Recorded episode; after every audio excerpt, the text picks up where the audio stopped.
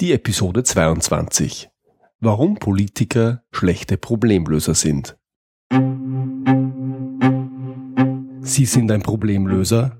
Sie wollen einer werden? Dann sind Sie hier genau richtig. Mein Name ist Georg Jocham. Willkommen zu meinem Podcast Abenteuer Problemlösen.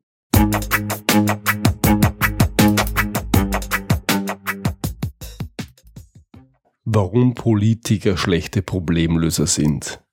Schön reißerischer Titel heute, oder? Und natürlich kann man die Frage stellen, was so ein Thema in diesem Podcast verloren hat.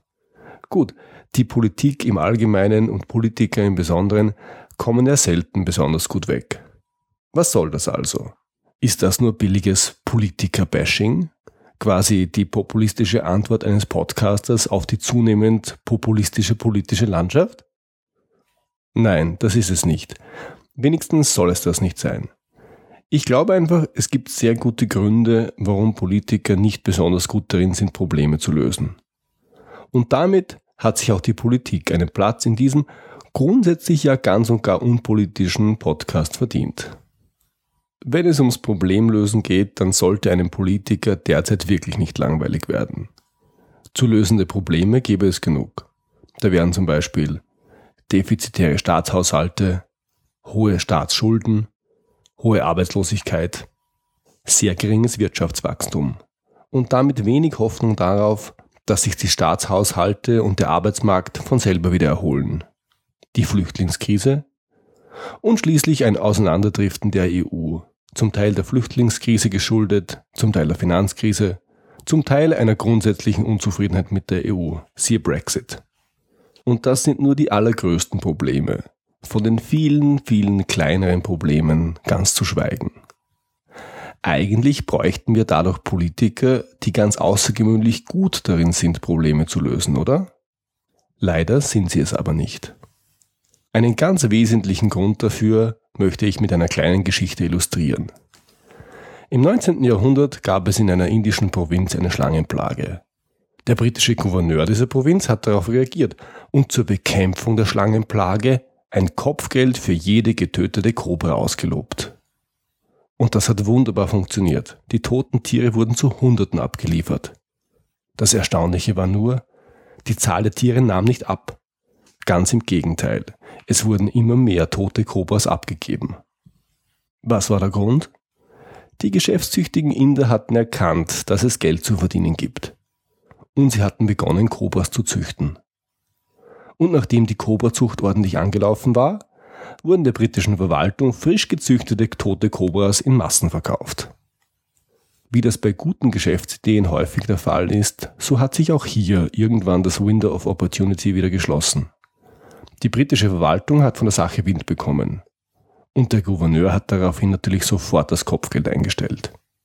Und die Folge? Nachdem die Jungunternehmer auf dem Gebiet der Cobra-Züchtung keinen Abnehmer mehr für ihr innovatives Produkt hatten, haben sie ihre Geschäftstätigkeit eingestellt und sie haben die Cobras einfach freigelassen. Die Anzahl der Schlangen war danach um ein Vielfaches höher als vor der Initiative des britischen Gouverneurs. Die Initiative mit dem Kopfgeld ist also ziemlich nach hinten losgegangen. Was da passiert ist, das nennt man aufgrund der damaligen Ereignisse heute den Cobra-Effekt. Es ist überliefert, dass auch die französischen Kolonialherren im heutigen Vietnam den Cobra-Effekt am eigenen Leib zu spüren bekommen haben. Allerdings nicht mit Cobras, sondern mit Ratten. Also quasi Ratteneffekt. Was kann man daraus lernen? Zum einen dass man sich genau überlegen sollte, welche Anreize oder Incentives man setzt. Sonst kann das sehr schnell nach hinten losgehen, wie man im Fall der Kobras und Ratten gesehen hat. Und zum anderen, und darauf möchte ich hinaus, Menschen reagieren auf Anreize. Und Politiker sind Menschen. Und auch sie reagieren auf Anreize. Der wichtigste Grund also, warum Politiker keine besonders guten Problemlöser sind, Politiker reagieren auf Anreize oder Incentives. Um das zu veranschaulichen, möchte ich anhand von insgesamt neun Beispielen gegenüberstellen, was ein guter Problemlöser angesichts eines Problems normalerweise tut oder tun soll und was die meisten Politiker stattdessen tun. Erstes Beispiel. Komplexität und Handhabbarkeit von Problemen. Manche Probleme sind einfach, manche kompliziert, andere sind komplex. Manche Probleme sind so komplex, dass man ihnen mit einem strukturierten, logischen, analytischen Zugang nicht beikommt. Die internationale Finanzkrise ist so ein Beispiel. Man weiß bei solchen komplexen Problemen meist vorher nicht, was wirklich hilft. Man kann nur Hypothesen bilden und sich auf Basis dieser Hypothesen vorwagen und schauen, was passiert. Also gut überlegen, was die Ursache eines Problems sein könnte, auf der Basis überlegen, was helfen könnte und das dann ausprobieren und schauen, ob es hilft. Genau genommen nicht nur schauen, ob es hilft, sondern messen, ob es hilft. Der ambitionierte Problemlöser macht genau das. Er macht das, weil er das Problem ja lösen will. Und damit er es lösen kann, muss er verstehen, wie komplex und handhabbar oder eben nicht handhabbar ein Problem ist. Und da kommt dann häufig raus, oh weh, das Problem ist sehr komplex und schwierig zu handhaben. Und der Problemlöser sagt das dann auch. Er hat ja keinen Grund, es zu verschweigen. Weil auf dem Weg zu einer Lösung ist Transparenz und Verständnis über das Problem das Einzige, was wirklich hilft. In der Politik ist das anders. Die meisten Politiker wissen, dass sie dann gewählt werden, wenn ihnen die Wähler glauben, dass sie die anstehenden Probleme anpacken. Ein wirklich komplexes Problem kann man aber nicht anpacken. Ein mechanistischer Zugang funktioniert da nicht. Einem komplexen Problem kann man sich mit einer gewissen Demut, mit Hypothesen, mit Experiment und mit Messen nähern. Politiker aber machen genau das nicht, weil sie keinen Anreiz dazu haben. Zweites Beispiel. Beeinflussbarkeit von Problemen. Probleme zeichnen sich nicht nur dadurch aus, dass sie oft komplexer sind, als wir sie uns wünschen, sie spielen sich auch auf unterschiedlichen Ebenen ab. Während sich zum Beispiel die Verschmutzung des Grundwassers noch halbwegs regional adressieren lässt, geht das bei der Luftverschmutzung in letzter Konsequenz nur global. So ähnlich ist es mit Steuern. Eine Grundsteuer zum Beispiel können Sie regional oder national regeln. Bei Steuern auf Kapital oder Kapitalzuwachs können Sie das auch regional oder national machen. Wenn Sie es aber nicht richtig machen, dann haben Sie das Risiko von massiver Kapitalflucht. Zum Beispiel nach Panama, wie man in den letzten Monaten erfahren durfte. Der Problemlöser möchte wieder genau das verstehen, weil er das Problem ja lösen will und nicht nur Aktionismus betreiben. Was sehen wir auf politischer Ebene? In Wahlkämpfen auf regionaler und nationaler Ebene, in den Bierzelten in Österreich und in Deutschland werden Maßnahmen in Aussicht gestellt, die auf dieser Ebene entweder schlicht nicht umsetzbar sind oder nichts bringen, vielleicht sogar schaden.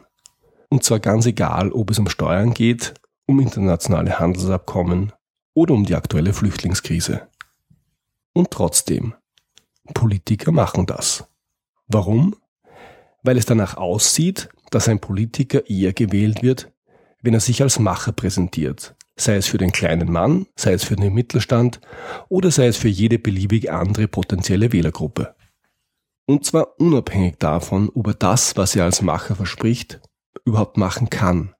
Also unabhängig davon, ob er die erforderlichen Hebel in der Hand hält. Politiker sorgen üblicherweise nicht dafür, dass transparent wird, auf welcher Ebene ein Problem adressiert werden müsste und wie wenig sie selbst zur Lösung beitragen können. Warum? Ganz einfach, weil sie dazu keinen Anreiz haben. Drittes Beispiel. Die Währung der Politik. Probleme haben üblicherweise Ursachen. Und am besten lassen sich Probleme lösen, wenn man sie an der Wurzel packt. Also bei den Ursachen. Und dazu kann man dann Maßnahmen ableiten, die sich wiederum bewerten lassen. Und jetzt kommt's. Gut lassen sich Probleme dann lösen, wenn sich Maßnahmen und vor allem die Ergebnisse dieser Maßnahmen gut bewerten lassen. Damit lässt sich nämlich auch bewerten, ob und wie gut ein Problem gelöst wurde. Und dazu braucht es einen Bewertungsmaßstab. Sehr häufig ist dieser Bewertungsmaßstab Geld. Das heißt, was bringt es mir finanziell, wenn ich das Problem löse? Geld ist aber nicht der einzige mögliche Bewertungsmaßstab. Bei der Verschmutzung der Atmosphäre könnte es der Ausstoß an CO2 oder an Methangas sein. Bei der Verkehrssicherheit die Anzahl der Verkehrstoten und bei der Armutsbekämpfung die Anzahl der Menschen, denen mehr oder weniger als zwei Dollar pro Tag zum Leben zur Verfügung stehen. So ein Bewertungsmaßstab ist wichtig, weil ich sonst nicht sagen kann, woran ich mögliche Maßnahmen messe. Und er ist wichtig, weil ich mir sonst sehr schwer mit der Beurteilung tue, ob und wie gut ein Problem gelöst wurde. Und was hat das alles mit Politik zu tun? Während der engagierte Problemlöser darauf achtet und sogar darauf drängt, dass es einen Bewertungsmaßstab gibt, ist in der Politik regelmäßig das Gegenteil der Fall. Politiker tun meist zweierlei. Sie vermeiden einerseits klare Bewertungsmaßstäbe, an denen man sie messen könnte, und sie versuchen darüber hinaus noch die Deutungshoheit über die verwendeten Begriffe zu haben. Was heißt das konkret? Wahlversprechen sind nur sehr selten quantitativ hinterlegt. Ganz selten wird man zum Beispiel hören, wir senken die Arbeitslosenquote auf unter 5%. Sehr wohl aber wird man hören, die Senkung der Arbeitslosigkeit ist unsere oberste Priorität. Ob die genannte Senkung der Arbeitslosigkeit vielleicht auch zum zweiten Beispiel passt, wo es um die Beeinflussbarkeit von Problemen gegangen ist, ist dann nochmal eine ganz andere Frage, die ich hier nicht diskutieren möchte. Und was die Deutungshoheit über die Begriffe betrifft, so wird bei Bedarf eben umgedeutet. Bei der Arbeitslosenquote kann man das im Zähler machen, also bei der Anzahl der Arbeitslosen, zum Beispiel indem man Menschen in Schulung rein oder rausrechnet oder indem man Zusatzbedingungen einführt, wie zum Beispiel arbeitslos ist nur, wer schon einen Job hatte. Arbeitslos ist nur, wer aktiv nach Arbeit sucht oder oder oder. Und das geht natürlich auch im Nenner, also bei der Anzahl der Menschen, die die Basis zur Berechnung der Arbeitslosenquote bilden. Die Arbeitslosenquote ist jetzt vielleicht nicht das allerbeste Beispiel, weil es hier nach jahrelangen länderspezifischen Berechnungen eine einheitliche EU-Definition gibt. Sie können sich aber vielleicht vorstellen, was alles möglich ist bei Begriffen wie Grundsicherung, Gesamtschule, neue Mittelschule oder Millionärsteuer. Und so lässt sich an den Begriffen ordentlich schrauben, damit bei Zeiten ein genehmes Ergebnis herauskommt, ohne das Problem wirklich adressiert zu haben. Viertes Beispiel. Viele Ursachen oder Monokausalität. Der geübte Problemlöser weiß, dass ein Problem meist nicht eine, sondern viele Ursachen hat. Er hat auch keine Scheu, das offen zu sagen, denn er will das Problem ja lösen. Und da ist ihm Transparenz oberstes Gebot. In der Politik und da gibt es eine Parallele zu den ersten beiden Beispielen, zählt Einfachheit und Klarheit. Was sich nicht in zwei Sätzen erklären lässt, das passt in keine Schlagzeile, schon gar nicht bei den Boulevardmedien. Wenn es noch einfacher sein soll, dann arbeitet man darüber hinaus noch mit Feindbildern, seien es Ausländer oder Asylanten, seien es Arbeitslose oder Unternehmer. Und wieder gilt, Politiker stellen Probleme nicht in ihrer Vielschichtigkeit und Komplexität dar, weil sie keinen Anreiz dazu haben. Fünftes Beispiel. Viele Maßnahmen oder ein Allheilmittel. Wo es viele Ursachen für ein Problem gibt, da braucht es meist auch viele Maßnahmen. Man könnte auch sagen ein Maßnahmenbündel, um Probleme zu lösen. Wieder bereitet das dem willigen Problemlöser keinen Kopf zu brechen. Er akzeptiert Probleme schließlich so, wie sie sind. Für die Schlagzeile und auch hier vor allem für den Boulevard sind viele Maßnahmen oder Maßnahmenbündel nicht besonders sexy. Und so wie es bei den Ursachen für ein Problem nicht zu schwierig und zu differenzieren sein darf, so gilt das auch für die Maßnahmen. Das lässt sich bei Bedarf dann auch schön auf die vorgenannten Feindbilder rückübersetzen. Für oder gegen Ausländer gibt es dichte Grenzen. Für oder gegen Asylanten wird die Genfer Flüchtlingskonvention gekündigt. Für oder gegen Arbeitslose gibt es Zwangsarbeit. Für oder gegen Unternehmer gibt es Millionärsteuern oder Enteignung und Übertragung der Unternehmen in Stiftungen. Und ja, mir ist natürlich klar, dass ich mir da jetzt ein paar der dümmeren Positionen der letzten Wochen und Monate herausgepickt habe. Sechstes Beispiel. Wir haben doch kein Problem. Wer Probleme lösen will, der nennt sie beim Namen. Vielleicht nennt er sie Herausforderungen, weil sich Problem nicht schön anhört. Jedenfalls benennt er, dass etwas nicht passt. Ein Politiker macht genau das nicht. Es heißt nicht umsonst Shoot the Messenger. Wer schlechte Nachrichten bringt und dazugehören Probleme naturgemäß, der wird dafür bestraft. im Falle von Politikern mit schlechten Wahlergebnissen. Und wieder gilt, Politiker benennen Probleme nicht, weil sie keinen Anreiz dafür haben. Wenn Sie jetzt sagen, Moment, Politiker sprechen doch tagtäglich über Probleme, dann haben Sie schon recht. Üblicherweise sind das dann aber die Probleme der anderen, also bevorzugt des politischen Gegners. Siebtes Beispiel. Den Ursachenraum ideologisch verengen. Der fleißige Problemlöser will, dass alle möglichen Ursachen eines Problems auf den Tisch kommen. Nur dann nämlich kann er sie bewerten und sich die richtigen Maßnahmen überlegen. Wenn nur ein Teil der Ursachen transparent ist, dann kann man auch nur auf diese Ursachenteilmenge reagieren. Jetzt sind Politiker üblicherweise in Parteien sozialisiert und organisiert. Und die sorgen gewöhnlich für eine Verengung der betrachteten Ursachen. Und das hat einen einfachen Grund. Parteien bieten einen ideologischen Rahmen. Und mögliche Ursachen oder Erklärungsansätze, die außerhalb dieses ideologischen Rahmens liegen, werden schlicht ausgeblendet. Wer sich nicht an diese einfache Regel hält, der wird bestraft. Und es gilt auch hier, Politiker benennen keine Ursachen außerhalb des ideologischen Rahmens ihrer Parteien, weil sie keinen Anreiz dazu haben. Achtes Beispiel den Lösungsraum ideologisch verengen. Was ich nicht als Ursachen wahrnehme, das werde ich auch kaum auf der Maßnahmenseite adressieren. So wie der Ursachenraum ist auch der Lösungsraum ideologisch verengt. Und das führt nun mal nicht zu den allerbesten Lösungen.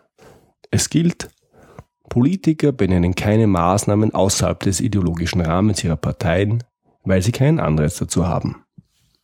Neuntes und letztes Beispiel. Probleme lösen oder Wahlen gewinnen.